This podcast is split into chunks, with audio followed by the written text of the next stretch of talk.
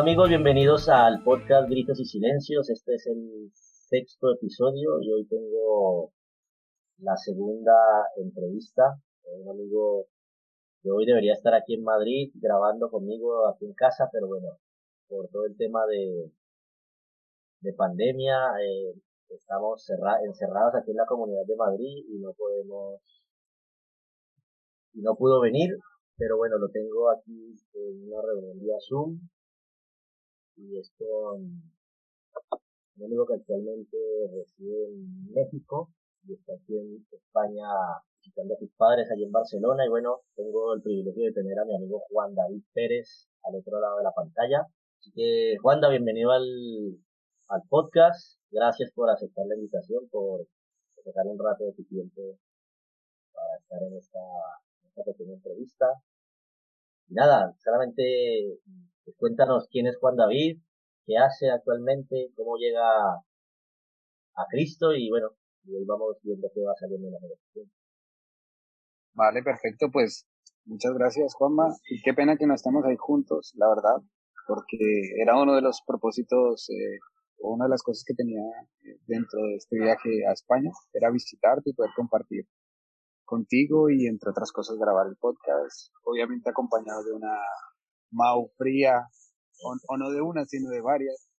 Pero bueno, no, no, no, no se pudo, no se pudo, pero, pero bueno, eh, estamos aquí y bueno, eh, a ver, Juan así, pues, eh, nazco en un hogar cristiano, mi, mi padre es pastor, en Bogotá se convierte en mi padre cuando tiene 30 años, prácticamente coincide con, con mi nacimiento, eh, y ahí comienza una vida, pues, dentro de la comunidad, dentro de una comunidad pentecostal en Bogotá.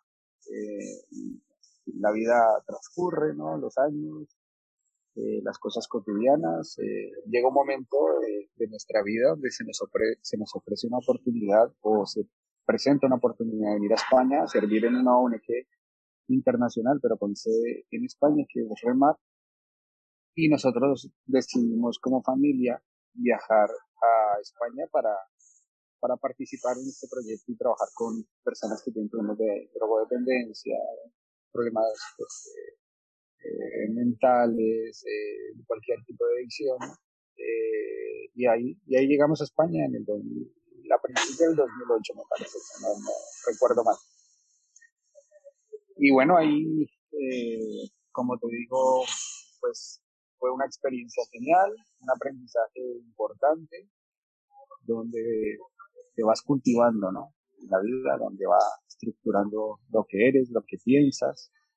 Pero España eh, una, una cuestión muy importante en esto que, antes mencionaba de lo que es en fe, en Dios, porque hay muchos factores, no solamente el estar en, en una comunidad o en una ONG internacional cristiana, y poder colaborar desde aquí, sino también eh, esa cultura europea que, siempre admiré y que, también me, enseñó muchísimas cosas.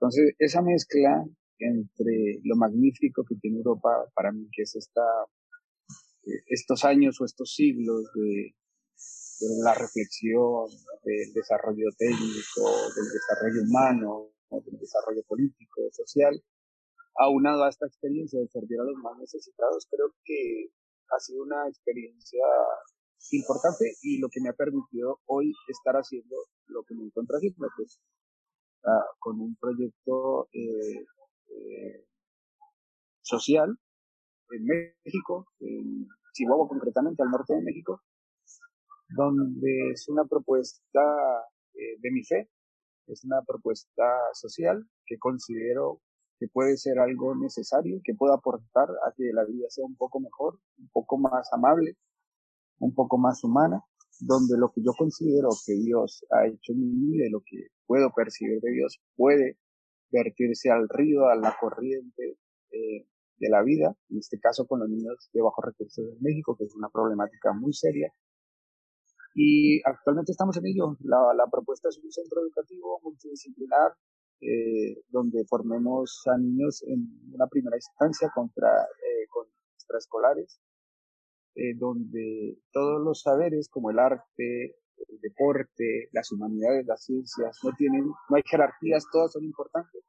Y la propuesta es enseñarle al niño un espíritu crítico, analítico, creativo, ético, y obviamente combinado con esa espiritualidad. De hecho, uno de los talleres que estamos desarrollando actualmente se llama Inteligencia Espiritual y Valores Cristianos. Y esta es la propuesta y esto es lo que, lo que me ha, ha llevado a hacer lo que estoy haciendo ahora. Obviamente intentando eh, abarcar las diferentes áreas de la vida, como lo puede ser mi parte personal, mi parte familiar, mi parte económica, intentando hacer lo mejor que puedo. Pero estoy contento, creo que la fe me ha dado esto, eh, me ha permitido conocer personas increíbles, entre, entre otras tú, por ejemplo, amistades que uno conserva, lo bonito de, lo, las cosas bonitas que tiene la fe, porque si somos justos hay cosas bonitas y cosas negativas. Pero esas, esas cosas bonitas son las que uno atesora y valora. Y las cosas malas, pues uno las reflexiona, las redirige y las sustituye. Y ya está. Pero es, eh, esa experiencia es parte de la vida y así estamos, en, pocas palabras. Mm, concretamente, si me enrollar bien dicho, si me enrollo tú me vas cortando.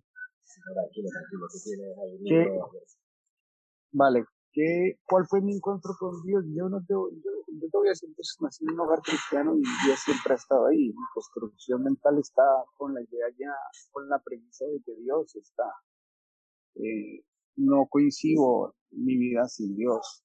Ahora también te digo una cosa, eh, hablando así un poco más reflexivamente, yo no tengo pruebas para decir a las personas, eh, pruebas tangibles o pruebas contrastables de que, de que Dios es una realidad, pero para mí lo es, evidentemente lo es, y a las personas que me pasan por la vida les comento de lo que me ha ocurrido a mí, y es que considero que, que Dios es necesario, eh, y desde la fe cristiana encuentro muchas respuestas a la vida cotidiana.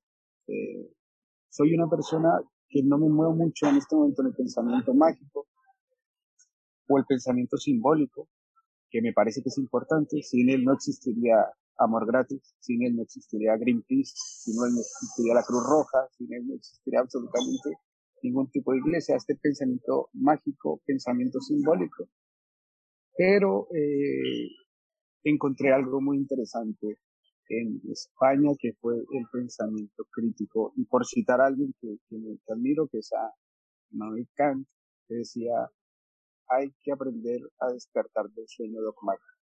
Y, y, gracias a Europa eh, lo, lo, pude, lo pude hacer.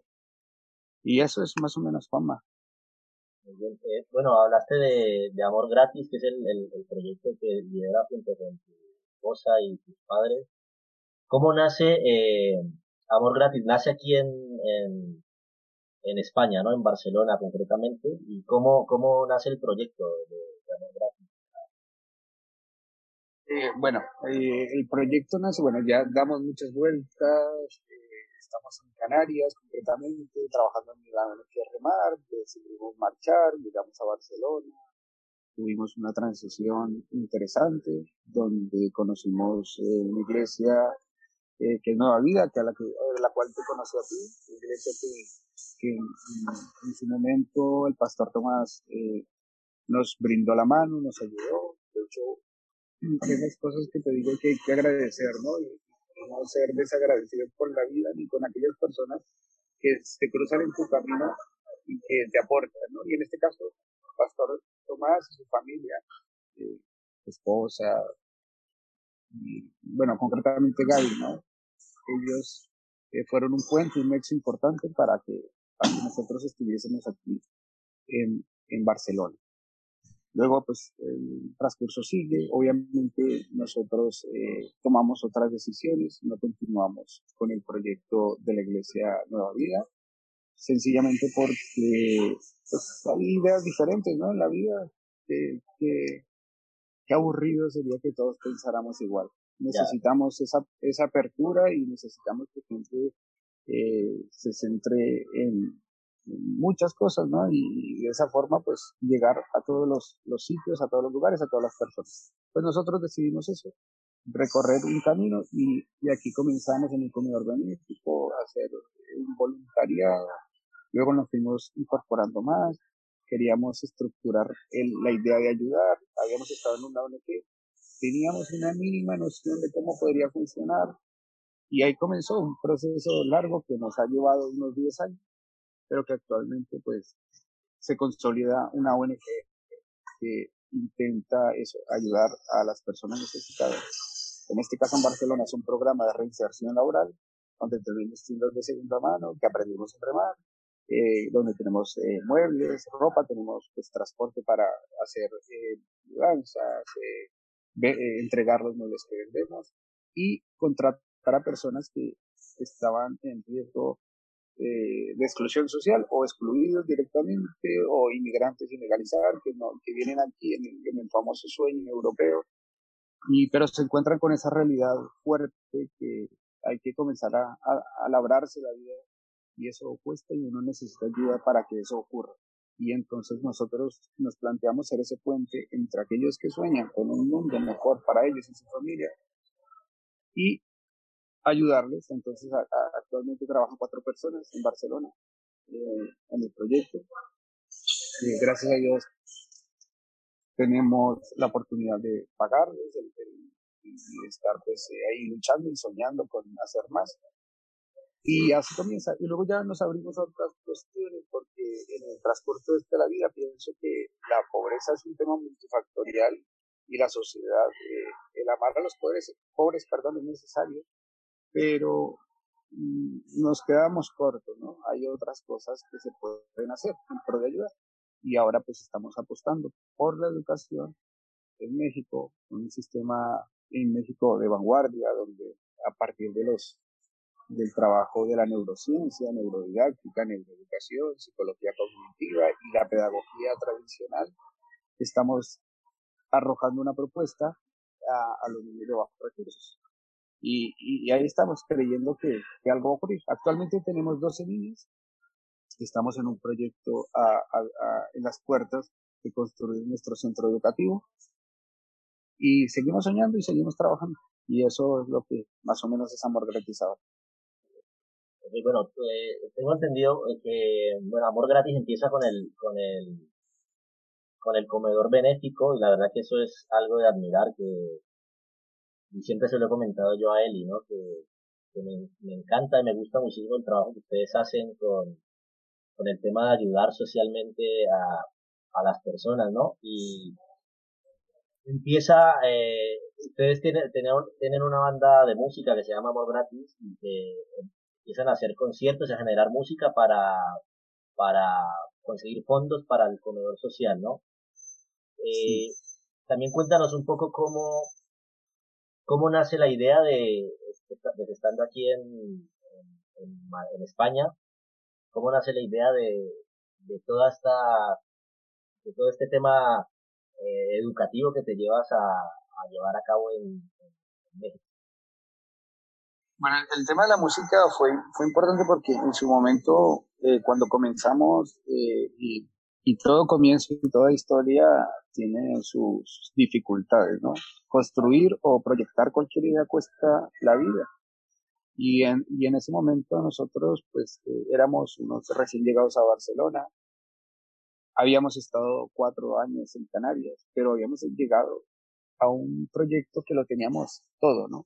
no nos preocupamos nunca por, por un tema de ni de vivienda, ni de las cosas cotidianas. Pero cuando llegamos a Barcelona, eh, recuerdo que llegamos cuatro, eran mis padres, mi hermana y yo, eh, llegamos con nuestras maletas y 400 euros, recuerdo, que llegamos a Barcelona sin saber absolutamente nada, nada, nada, nada de qué íbamos a hacer, pues teníamos unas ideas, siempre uno tiene ahí como que, bueno, ¿cómo, cómo le voy a hacer? Pero a esto me, me, refiero que fue difícil al principio porque sí queríamos colaborar y ayudar, pero nos encontramos que aquí los primeros que nos teníamos que colaborar y ayudar eran nosotros porque estamos viviendo una situación eh, pues normal, ¿no? Llegar a un país como inmigrante. Eh, mi padre tenía papeles de pastor, eh, era el único que podía trabajar. Nosotros, por ejemplo, yo no podía porque mis papeles no me lo permitían, pero bueno, en fin. Ahí eh, en esto aparece Nueva Vida, que nos ayudó un montón, la verdad, que vuelvo y repito, eh, nos fue un sustento enorme, no solamente un sustento eh, fraternal, sino económico. Y esto nos permitió, bueno, comenzar a soñar. Pero la música viene porque dice, bueno, ¿qué tenemos? ¿Qué es lo que tenemos en las manos? Yo pues toco el piano, he estudiado algo, venía a estudiar ahí en Canarias música. Pues, ¿qué hacemos? Y, y, y fue comenzar a soñar, decir, bueno, pues hagamos algo, ¿no? ¿Qué, qué podemos hacer? Y, bueno, y, ahí comenzó. Y obviamente viendo cosas, viendo personas, eh, viendo qué es lo que se hacía, se unieron conocí a personas interesantes, que jóvenes de aquí, que nos, nos, dieron mucha fuerza y planteamos, bueno, nos gusta cantar, pues bueno, grabemos algo. ¿Quién nos puede hacer el favor? Pues tal persona la indicada, la que conocemos, la que podemos acceder en este momento, pues hagámoslo. Y lo hicimos. Tuvimos los discos en, en, así, en, como proyecto, así como intentar ver qué ocurría. Y nos dimos cuenta, pues se convirtió en un sustento importante porque la idea era ir, visitar iglesias, presentarles el proyecto social y decirles pues que nuestra música nos ayudaba a que eso fuese una realidad. Pues nos fue bien en ese aspecto, gracias a Dios la música nos permitió los primeros años eh, que, eh, hubiese sido un sustento para llevar el comedor magnético, se implicó personas, conocimos mucha gente, grabamos ya un segundo disco, un poco dando pasos más allá, en todo el aspecto, intentando mejorar todos como personas, como, como proyecto. Y grabamos este último disco y también el año 2019 lo presentamos, es un año muy...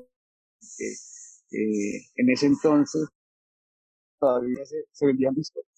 Y, y bueno, nos fue muy bien, gracias a Dios nos fue muy bien creció el proyecto económico, se acercaron personas, tuve la oportunidad de dedicarme 100% al proyecto gracias a, pues a, los, a las entradas de la música y luego también la cantante, actualmente pues Judith, que eh, ella está en el proyecto 100%, trabaja, eh, pues trabaja en el proyecto, es su trabajo, digamos, es su, su ingreso, su vida, ¿no?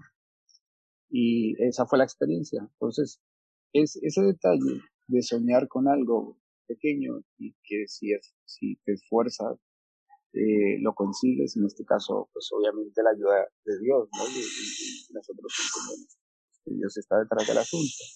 Entonces, pues exploramos cosas que nunca hemos explorado. Terminamos en Colombia grabando un videoclip que nunca pensamos que íbamos a grabar con un tío que le estaba grabando a los, a los mejores artistas en su momento disfrutando, eh, conociendo gente, recibiendo dinero, ayudando a los necesitados.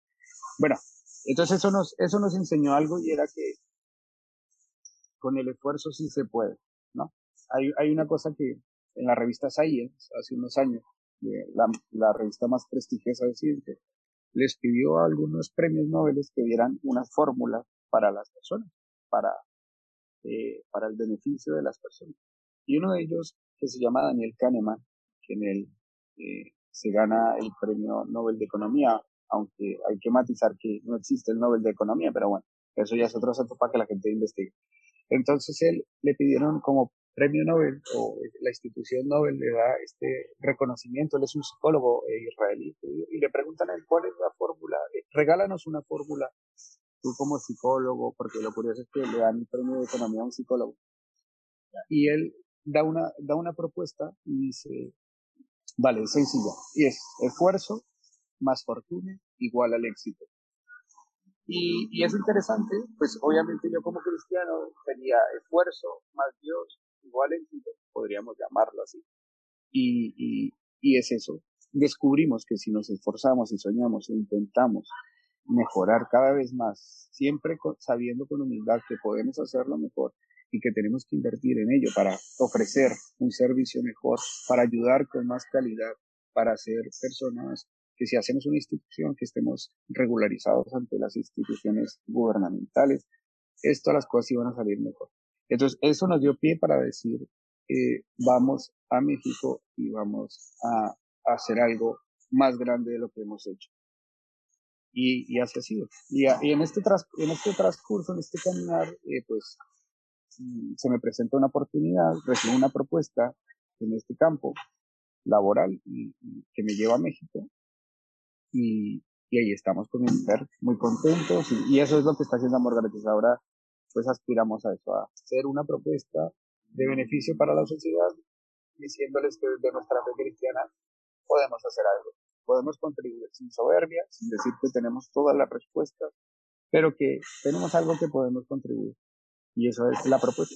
Y actualmente lo estamos llevando a cabo. Ya te digo, tenemos 12 niños, eh, fabuloso, la situación allí económica es desastrosa para ciertos sectores, eh, niveles de alfabetismo brutales, eh, nos encontramos con niños escolarizados de 9, 8 años que no saben leer, maltratos, violaciones, eh, drogas, y, y, creemos como, sabemos que la educación es el único medio para transformar una sociedad.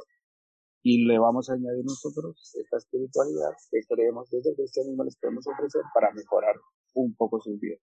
Y eso es amor gratis. ¿Qué, qué es lo que, qué es lo que lleva, cuántos años tienes tú ahora mismo, Juan? Yo tengo 30. 30 años. ¿Qué es lo que lleva un chico de 30 años que vive en Europa eh, a dedicarse al 100% al, por, las, por las demás personas? Pues, ¿qué me lleva? Pues,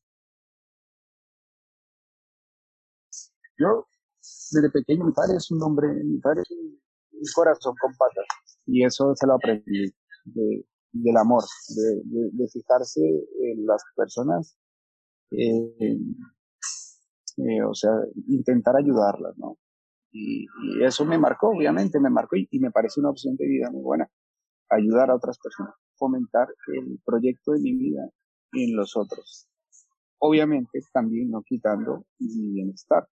Y que también te mentiría si te digo, no, mira, yo me, me lancé al río por amor a los demás es un equilibrio de cosas. Yo estoy en México actualmente me impulsa porque obviamente para mí era una propuesta de trabajo donde iba a mejorar mi vida eh, y me permitía seguir soñando y haciendo lo que considero que es oportuno.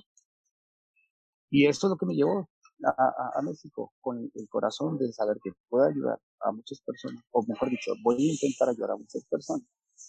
Y por otro lado, pues porque, pues porque estoy tranquilo y puedo, tengo la posibilidad de hacerlo y y de comenzar a construir con unas garantías, con unas garantías.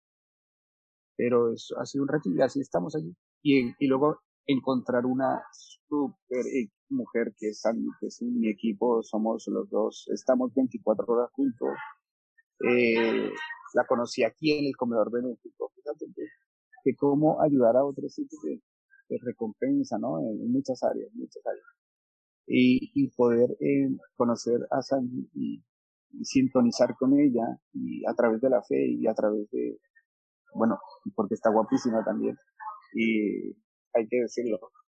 Y entonces eh, vimos, hicimos un equipo y, y nos lanzamos y hemos encontrado un proyecto juntos y eso es lo más bonito que, que yo sé que soy, pues estoy en una edad que soy un joven adulto, pero una de las cosas bonitas que aprendí es que qué maravilla formar un equipo con alguien que tú amas, que no es, no es fácil, pero, pero eso me encanta.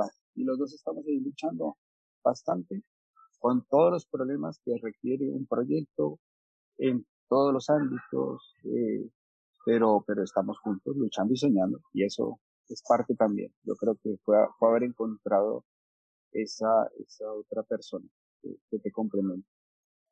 Yo te conozco ya hace no sé cuántos años más o menos. Mínimo, mínimo ocho, ¿no? Por ahí. Sí, sí, por ahí, yo creo que sí. Sí, como diez ya yo creo. La verdad que, que cuando conociste a Sandy, eh, yo creo que Dios alinea todo, ¿no? Para, para hacerte, para hacerte explotar en tu, tu talento y yo creo que sí, yo desde que te conocí con, eh, que, que conociste a Sandy, eh, son un equipo espectacular, ¿no? Yo creo que el uno complementa al otro y, lo que hacéis, lo que hacéis a mí me, a mí me encanta, me, arruga el corazón porque, o sea, porque tenéis un corazón entregado a, a la gente. Yo sé que uno siempre busca pues estar, estar bien uno, uno mismo, pero la verdad que son pocas personas las que conozco con el corazón que tienen ustedes como, como familia y como proyecto de amor gratis, la verdad que mi admiración para ustedes, siempre creo que te lo he comentado, te lo he dicho y con mi esposa lo hablamos mucho de que el corazón que tienen ustedes es muy bonito porque está, está entregado a la gente 100% y a la gente que más lo necesita. El comedor benéfico en Barcelona es espectacular y lo que estáis haciendo ahora con los niños allí en, en Chihuahua pues aún más porque creo que la juventud, los, o sea, los niños son el futuro de, de este mundo y, y la verdad que ahora mismo están, están bastante, bueno, la situación que me comentas de allí de, de México que es desastrosa, igual en, creo que en todos lados, en unos más que otros, pero, pero ahora mismo la, la niñez está muy, muy golpeada por, por la situación que se vive en, en todos lados, ¿no? La desesperación de la familia y todo ello. Y lo que hacéis pues es un pequeño granito de arena en, en un mar gigante y, eso, cada granito creo que aporta y, y eso que estáis haciendo al, tendrá su fruto eh, en un futuro, ¿no? Y bueno, cambiando. Dime. Eh, diciendo una cosita es lo que tú decías de, de, del equilibrio. Es importante. eso, eso lo he aprendido eh, con, la, con la experiencia, la, la poca experiencia que he podido tener, es, es buscar ese equilibrio que hay que intentar caminar en varias direcciones, ¿no? O sea, nosotros en su momento, digamos que teníamos un discurso bastante mm, polarizado, ¿no? Eh, de, de, de, los pobres, la preocupación por los pobres y insistir en esto en los pobres, pero, pero llega un momento también que, que hay que abrirse a, a, ese, a esas otras cosas. Y por eso te digo que es importante y una de las cosas que le digo a las personas que en este momento trabajan conmigo en México, porque allí trabajan cuatro personas con nosotros, que son jóvenes, que están ahí con nosotros soñando, les digo que, que hay que preocuparse también por uno y en la medida que uno, sin olvidarse de los demás, que sea un equilibrio, ¿no? Es más, cuando uno ayuda a una persona realmente, eh, ya ves que a veces que se dice, no, desinteresadamente, pero hoy sabemos por la ciencia que cuando ayudamos a otra persona se activan regiones cerebrales del placer. Entonces, ayudar nos beneficia y eso no está mal. Y, ayudar a otra persona te enriquece también a ti. Entonces, como que intentar equilibrar. No ser egoísta, porque el egoísmo me parece que somos seres sociales. El egoísmo nos aísla y nos permite, no nos permite abrirnos a esa, esa aventura de, de conocer al otro, la empatía, de disfrutar la riqueza que somos un grupo, un conjunto de personas. Pero eso buscar ese equilibrio. Y eso creo que es importante. Creo que es una de las cosas que, pues, si alguien, o que yo he aprendido la vida y que intento transmitirle a las personas que tengo cerca. Bueno, vamos a darle un, un giro de 180 grados a la entrevista. Vamos a cambiar a hablar un poco de, de cosas. De, y entonces, y cuéntanos ¿Cuál ha sido el último libro que te hayas leído y que no, y, que, que, que, hayas dicho este libro lo tiene que leer más gente? Yo sé que tú eres una persona muy culta y, le gustan libros de esos raros, que son bastante, para mí bastante pesados de leer porque son libros súper, bueno. Pero un libro así que tú digas, este libro es necesario que la gente lo lea y que nos pueda recomendar. Pues es una pregunta difícil, Juanma, porque, eh, porque como, digamos que la gran pasión en mi vida es investigar, es lo que más me apasiona en la vida. Y, y sin ánimo de ser un tipo prepotente ni soberbio, pero yo dedico, para mí es importante y dedico entre 8 a 12 horas de investigación al día, de lectura. Y los, los fines de semana un poquito más, porque tengo más tiempo. Entonces, eh, eh, hablar de la lectura para mí es fascinante porque no solamente es un hábito, sino para mí es abrirse al, al saber, al conocimiento, a la vida, ¿no? Y de hecho, algo tan positivo que, y algo tan bueno y necesario que, que está muy, muy mal visto y no, no se consume mucho este bien. En general, ¿no? Pero un libro que haya, que haya leído, eh, que, bueno, es que ahora mismo, por ejemplo, estoy leyendo uno de un científico argentino que se llama eh, Las neuronas de Dios. Ese es el último libro que estoy leyendo. O también estoy leyendo así poquito que admiro a un tío muchísimo, de hecho es una de las grandes inspiraciones de mi vida, es un madrileño. En este momento impactó en su momento mi vida y es Antonio Escotado. Es, eh, para mí, de manera subjetiva, es el pensador más brillante o el intelectual, por decirlo, aunque a él no le gusta que le llamen intelectual, pero es un tío que hay que aprender muchísimo. Y estoy leyendo uno de sus libros que es Hitos del, hitos del sentido, el oscurista, filósofo, es, un tipo que para muchos es polémico, pero es una maravilla, la verdad. Pero así en general, eh, no sé, puedo hablar, es que no, no, ahora mismo para novelas también puedo, creo que sea una recomendación, o al que le guste, o hablemos de tres, para no enrollarnos y hablar de muchas cosas, hablemos de tres. Para aquellos que les guste indagar, indagar sobre el pensamiento, la filosofía, descubrí a un profesor de filosofía de la Universidad de Berlín, que se, es un surcoreano que se llama Byung Chol Han, y él tiene unos ensayos muy, muy interesantes que te ayudan a profundizar en nuestro tiempo. Él hace una crítica del capitalismo por ejemplo, el ensayo se llama eh, La sociedad del cansancio. Es un libro chiquitín de 70 páginas. Obviamente hay que dedicarle eh, tiempo porque eh, es un poco como buen filósofo. Es un tipo que hay que ir con mucha, con poco a poco, ¿no? pero es, del, es brutal la reflexión que te queda es magnífica. Entonces, aquellos que quieran reflexionar sobre la vida, lo que estamos viviendo actualmente, les recomiendo a Byung un tío interesante. Y luego le recomiendo Escotado, 100%, cualquier libro de Escotado, eh, pero puedo así por encima de Los enemigos del comercio, que es una trilogía, es un estudio que duró 20 años haciéndolo. Eh, y luego, y en el ámbito evangélico, cristiano o para las personas que les gusta el tema de la fe, yo les recomendaría eh, que leyeran a los cristianos les, recomendaría a un catedrático de filología de la Universidad Complutense, experto trilingüe en las lenguas bíblicas, que son el griego, el hebreo, y habla pues aparte del copto, bueno, el hebreo, el griego y el arameo, pero aparte el tío controla el copto, es investigador para mí uno de los cinco mayores en, los estudios del Nuevo Testamento.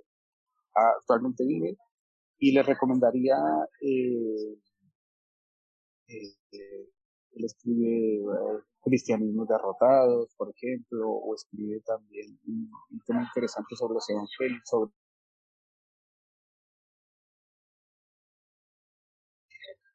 es, es ahora es un método para entender el Nuevo Testamento o estudio para entender el Nuevo Testamento. Ahora no lo tengo, pero serían, serían buenos libros. Y al que le guste la novela, ya conoces el cuarto, que dije tres, pero el cuarto ya, y ya no hablamos más de las novelas. Pues tío, a mí me ha encantado un catalán que se llama Albert Espinosa. Ah, es un tío sencillo de leer, ameno. Uno se lee una novela del, del día, una tardecita, un par de cafés, pero me parece que tiene una profundidad en su forma tan sencilla de hablar y una filosofía de vida práctica, que te quedas con unas reflexiones magníficas, ¿no? que te, la dejan ahí, te, hacen pensar y aparte son libros emotivos donde te, exploran los sentimientos tan importantes. A mí me gusta cuando algo me emociona, me gusta porque es parte del aprendizaje. Entonces recomendado 100% Albert Espinosa. Y son lecturas súper fáciles, y, te dejas eh, te deja esa sabiduría de vida de alguien que ha tocado, le ha tocado experiencias dolorosas, difíciles, pero un luchador, de esa gente que no tiene que aprender. Y bueno, eso más o menos. Sí, Andrés, no he leído ninguna novela de él, pero sí, sí le he escuchado alguna entrevista y la verdad que es de esas personas de admirar por todo lo, lo que ha pasado en su vida y el tío sigue con esa filosofía de, de vida, ¿no? De, de seguir luchando porque no hay nada que, no se pueda hacer en la vida, ¿no? Y la verdad que tiene una historia bastante, bastante fuerte, pero la verdad que sí, es muy, muy interesante el, el, el filosofía. ¿Y cómo hace, cuántos libros, cuántos libros te leas al año? Pues, pues depende, no, no, no los cuento, pero, porque claro, esto, no sé, pero este año, eh, he podido pues leer. Es que me, me he leído mucha educación sobre el tema del cerebro porque estamos allí trabajando, pues intentando construir un programa y una metodología, entonces me ha absorbido el tema de la ciencia y de la educación. Eh, no, no sé, tal vez entre unos 85 y 90 libros más o menos. Yo cuesta leer 85 páginas de uno. la verdad que yo, yo, yo, te admiro un montón por, por esa capacidad que, tienes, ¿no? A mí me cuesta, o sea, una de las cosas que más me cuesta, y que quiero, o sea, es algo que, que como que quiero implementar en mi vida, pero me cuesta un montón y es el tema de, de lectura. Yo tengo aquí una biblioteca llena de libros que, que cada vez que veo que me recomiendan un libro intento comprarlo y, y tengo un montón de libros empezados sin terminar, algunos que ya he, terminado, pero la verdad que, wow, me dejan loco con eso, 8 horas, 12 horas diarias investigando, leyendo. Bueno, pero es, una pasión, Juanma, es una pasión, La, la verdad que no, no me cuesta, o sea, no me cuesta nada, de hecho lo disfruto tanto porque ya te digo, inclusive hace poco encontré la razón a una de las explicaciones por qué me encanta y es porque en el laboratorio se, se ve que eh, cuando aprendes o cuando percibes el conocimiento, se, se activan las mismas regiones eh, de placer que cuando comes o cuando bebes. Entonces, el conocimiento o, perseguirlo es hedónicamente placentero. Y eso es lo que me ocurre a mí. A mí me, encanta, para mí, cuando estoy leyendo es como mi momento de felicidad, de, plenitud. Porque, y aparte porque me ha cambiado muchísimo y, y, y, y lo bueno es que tengo la capacidad de seguir cambiando. Y esa es una de las cosas que me aportó los libros. Pensar en que no hay verdades fijas, no hay verdades estáticas, sino hay verdades empíricas que se van descubriendo a medida que uno va caminando, y uno va abriendo los ojos en la vida. Por lo tanto, los libros tienen eso que es la única forma de, de explorar otras, otras cuestiones, ¿no?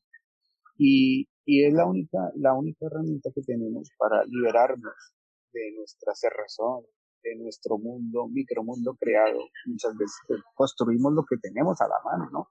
Y a, y a veces nos, eh, nos, nos estancamos en muchas cosas, y, pero la lectura es ese antídoto para, para el dogmatismo. La, la, la lectura es el antídoto para, para dejar al lado las ideologías. Y las ideologías son superfluas, apariencias, y cuando hablo de ideología me refiero a política, religiosa. Y los libros te permiten encontrar ese antídoto para decir, ostras, pues yo no estaba, no estaba en lo cierto.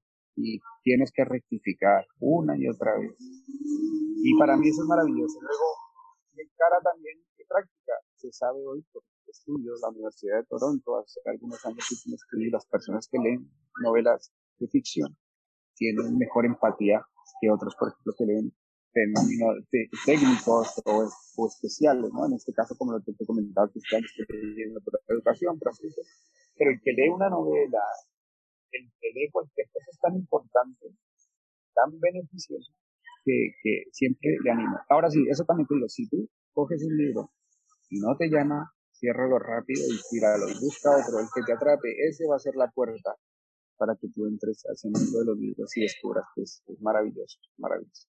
No, la verdad, yo eso lo, o sea, yo lo, lo descubro porque cada vez que leo un libro que me atrapa eso, porque si no me atrapa, lo, por eso es que hay varios que no están empezados, que están empezados. Y, o sea, la verdad es, está, es muy, muy, muy guay, muy bueno. Eh, yo creo que leer es una de las cosas que más te abre la mente. Y, pero me cuesta y es verdad que es algo que, a ver si ahora este de 2021 es uno de mis propósitos de año, es eh, poner el leer como un hábito en mi vida, porque la verdad que lo necesito, y más ahora que, que estoy con este proyecto del podcast, que tanto me ha costado sacar, eh, creo que necesito, necesito alimentarme de, de la lectura y de todo eso, pues para poder tener eh, que ofrecer a la gente en el, pues ahí, ahí, ahí tienes, ahí tienes una fuente inagotable. Ahí, así que es súper buen, súper buen consejo, yo creo, a todas las personas. Y yo entiendo que a, priori se ve como uf, leer, ¿no? De hecho, con los niños, uno de los programas que tenemos es la lectura. Ya lleva, ya los niños van este año por el cuarto libro. Y, y, y, algunos están descubriendo que es algo que les gusta. Pues para mí es un privilegio saber que, y esto es emocional, para mí es intentar que un niño le guste lectura es, es, es, una tarea titánica, ¿no? Pero cuando intentamos apelar a esa curiosidad, a esa emoción, aquí a descubrir que hay unos mundos magníficos y verlos que niños que antes les, que les cuesta leer y se leen cuatro libros y casi que lo cuentan con la emoción, se adueñan de los personajes, se adueñan de las historias, eso, eso es magnífico. Bueno, vamos a, o sea, yo me podría quedarme hablando contigo un montón de tiempo porque tú eres el, el que habla siempre. Yo soy, yo soy de pocas palabras, pero me encanta escuchar y, escuchar a personas como tú me apasiona porque hablas con tanta pasión y con tanta, con tanto amor por, por lo que haces que, que sabes que cuando venías a casa de, que venías de Barcelona y estabas y te quedabas en casa, nos daban las tantas de la noche hablando y el que más hablaba eras tú, pero de verdad que son historias y cosas que, aprendo, aprendo mucho de ti, de verdad que te admiro un montón. Y, pero bueno, para ir cerrando un poco, tengo como una serie de preguntas así random. Y vamos a ver, eh, la primera sería, ¿a qué le tiene miedo Juan David? Estas preguntas me las he copiado de, de, de Berito y de Carolina de Échale Morro Podcast. Eh, también sí, sí, las escucho también y, se los dije que me había copiado sus preguntas porque me gustan. ¿Qué le tiene miedo Juan? Eh, pues, eh, pues es que tenemos, yo le tengo miedo a muchas cosas, la verdad. Decía un filósofo Hooks, decía, cuando mi madre me parió, nacimos dos, éramos yo y mis miedos. Y la verdad que pues soy bastante cagado, tengo mucho miedo muchos miedos. Pero uno de ellos, así que, que tal vez que no suelo compartir mucho, es que eh, no me gusta dormir solo. Le tengo pavor a dormir solo. De, hecho, creo que por eso me casé, porque no pude superar ese miedo. a dormir solo, pero ¿qué, qué, qué, sentido? no, pues no, no, no, no duermo tranquilo, no duermo tranquilo. No sé, la costumbre, no sé. Siempre que lo he querido enfrentar, termino perdiendo. Entonces, ya decidí que, bueno, he venido mejorando, ¿no? Pero es una cosa que, que, por ejemplo, no me gusta. No me gusta dormir solo y yo no sé si tenga que ver que, que le tengo pavor a la soledad también. Le tengo pavor a estar solo. Obviamente estoy solo, tengo mis momentos, mis espacios, mis vidas, mis reflexiones, mis caminatas por el parque, por la montaña, eh, corro como a ti también te encanta y, y esos son mis momentos de estar solo, pero la vida solo, lo, tengo mucho miedo algún día a, a, vivir solo en una casa y, no tener a quien escuchar y no tener con quién hablar, eso me da mucho miedo. Pero lo de dormir solo sí. Y bueno, ya, ya lo tengo mis técnicas, mis lamparitas, mis cosas, mis rollos, mis libros. La guitarra. La guitarra. Pero, pero Sandy ha sido el antídoto para ese miedo, por ejemplo. Ya, ya, ya. Qué buen antídoto. Ya, ya. Eh, si pudiera regalarle algo a, a, todas las personas, ¿qué sería lo que le regalaría? Eh, pero un regalo de qué tipo? ¿Material? Lo que sea, material, eh, lo que... Como en una entrevista que le hice a, a Taylor Barriger, esa fue una de las, de las, de las cosas buenas que me trajo la pandemia, haber podido conocer a, haber podido conocer a través de internet a gente que, que admiro de una u otra forma, ¿no? Él decía eres un máquina. Taylor es un máquina, sí. Decía que... No, tú, tú, tú, tú, por ah, ya, ya, Eso, eh, eso, hay que admitirlo, eso está muy bien. Tienes ahí tu, tu talento. Conocer a gente que, que la verdad que admiro y y decía, él, por ejemplo, dijo que le regalaría a la gente el, conocimiento de Jesús, que todo el mundo pudiese conocer a Jesús. Eso no es materiales, espiritual o no sé qué. Y esa pregunta me gustó mucho de la, eso es que le regalaría a todo el mundo material o espiritual o lo que sea.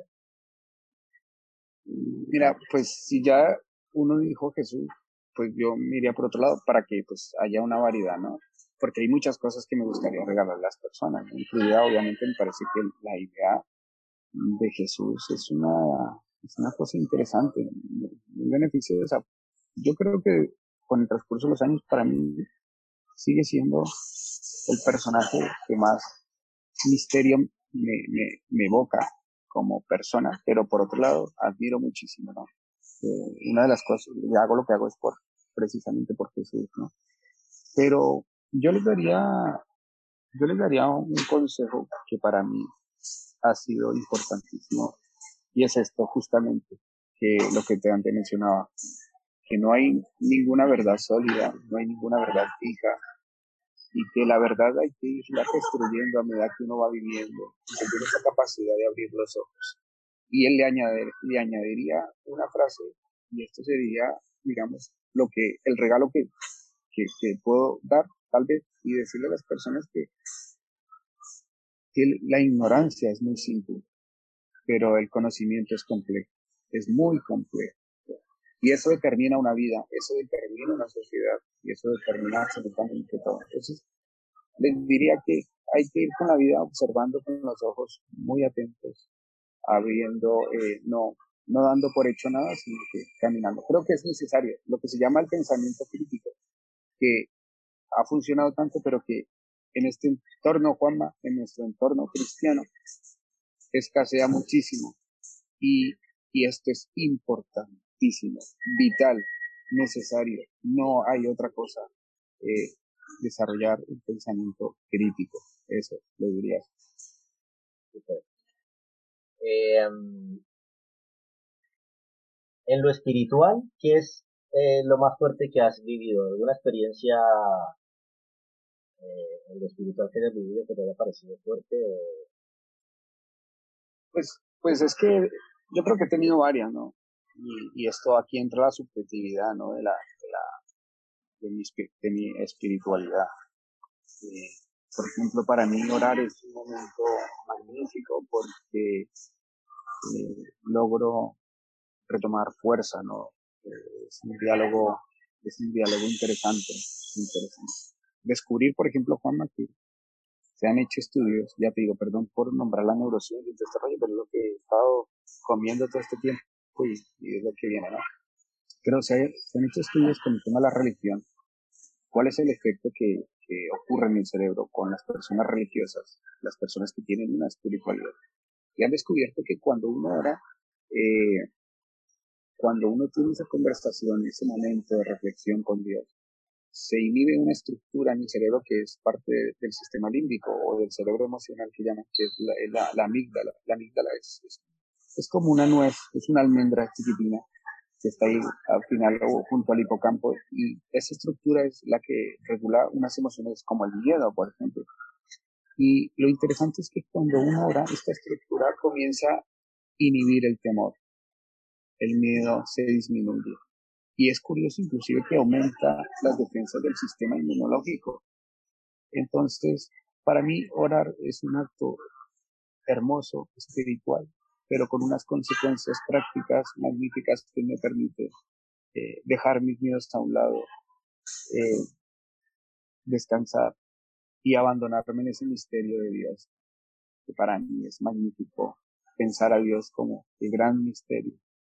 Y, y yo creo que una de esas experiencias espirituales que puedo tener es, mis momentos de diálogo, eh, que, sí, que, tal vez puedo y me parece que es necesario para todas las personas tener este tipo de, experiencias.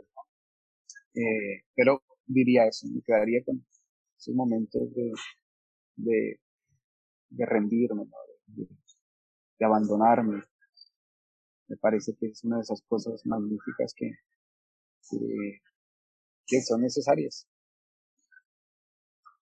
Perfecto. Eh, algo que, bueno, acá en la primera, el, miedo a la solo creo que es algo que poca gente sepa de ti, pero algo, también la, una de las preguntas es algo que nadie o que pocas personas sepan, sepan de ti que nos quieras compartir. Que pocas personas sepan de mí, a ver,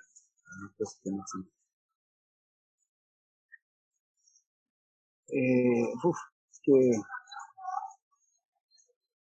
No, Me gusta coleccionar gafas.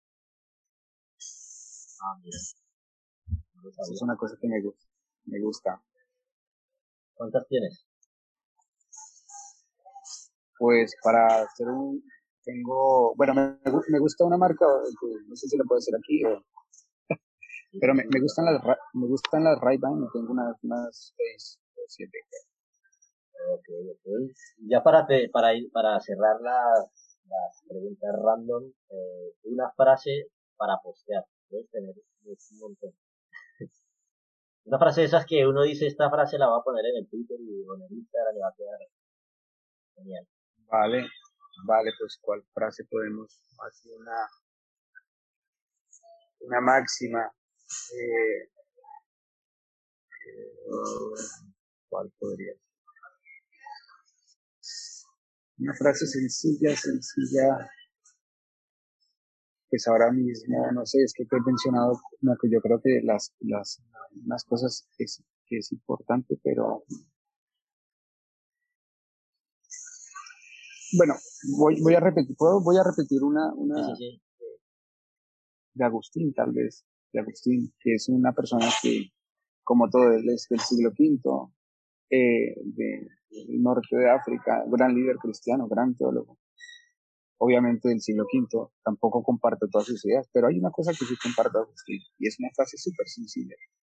Es, ama y haz lo que quieras.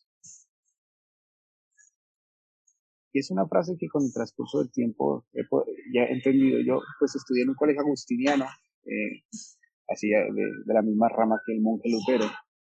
Y, y aquí lo veíamos una y otra vez, eh, Agustín, y esta frase siempre la, la veíamos, ¿no? Luego ya cuando me encuentro yo y la leo, pues, leyendo sus escritos, digo, ama y haz lo que quieras, ¿no? Obviamente es una frase aislada que está dentro de un contexto que quiere decir que, ¿no? Pero el amor, a mí me parece, Juanma, que el amor es una de esas cosas magníficas que, que, que te hacen vivir una vida eh, genial y, y, que hacen que, y que hacen que los que están alrededor tuyo experimenten también esa vida. Entonces, yo me diría, me quedaría con Agustín, fíjate, ama y haz lo que quieras. Y, y repito, no comparto muchas ideas de Agustín, pero hay que alabar lo bueno y desechar lo malo, ¿no? Pero eso sería una frase. Pero sí, una, o sea... Y o, otra sería también, que al Barça, pero bueno, eso ya ahora... No, no, te tires, no te tires la entrevista, ¿vale? no, va a terminar así. No, no, no, esa, esa frase de ama ya lo que quiera está bastante buena y también rescato lo del amor, ¿no? Y simplemente la Biblia dice, ¿no? Dios es amor y yo creo que cuando uno ama y demuestra amor está mostrando a Dios a la gente que, que te rodea. Y te tiraste la entrevista con esa última frase. No, no, no. Esa la vamos a... eso también entra. Y si, y si me dices, y si, y si me dices para ponernos aquí en plan cristianos, eh, si nos dicen ¿Cuál versículo? Me diría también, hay uno que me fascina y está marcado en mi vida, en mi mente, y es eh, Lucas 6:36. Que si se puede decir que hay un libro en la, en la Biblia que sea favorito para mí, es el Evangelio de Lucas. Es el Evangelio de lo humano, de los, de los pobres, de las mujeres, me encanta. Y hay un versículo que dice, eh, que es Lucas 6:36, que dice, mm, a ver, para, a ver si me acuerdo citarlo textualmente, pero es como, eh, te, lo, te lo voy a leer para no, no estar mintiendo ahora, si te parece bien. Sí, sí, Sabes que, sabes que estamos esperando, estamos esperando hijo con, estamos esperando un bebé con él y está embarazada. Y, sí, sí. Y el nombre de, el nombre que tengo para el niño es Lucas. Ah, pues mira, qué, qué bonito, muy, muy bonito de verdad. Sí, ya te digo que... el Evangelio de Lucas es una, es una joya. Espera, ahora estoy buscando, ya estoy llegando para, para decirte esto. Ya acaso lo tengo ahora. Y es Lucas 6:36 y dice lo siguiente. Dice, sed compasivos, así como vuestro Padre es compasivo. Me encanta ese, ese, ese texto. Imitemos a Dios, que es compasión. Eso me parece brutal. Me parece brutal. Qué, qué bonito.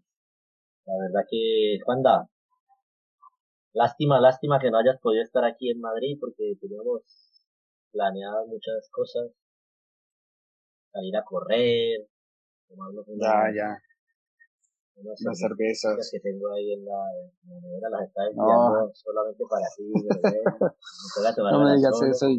Ya, ya, ya. Qué pena, qué pena, de verdad. Fue un, palo no poder, no poder vernos, ¿no? Por el tema del COVID. Pero bueno. bueno, ya tendremos la oportunidad. La verdad que tengo muchas ganas de, de viajar a México, a visitarte, a conocer más de cerca el proyecto que están llevando a cabo allí, ayudar en lo que podamos el tiempo que estemos por allí.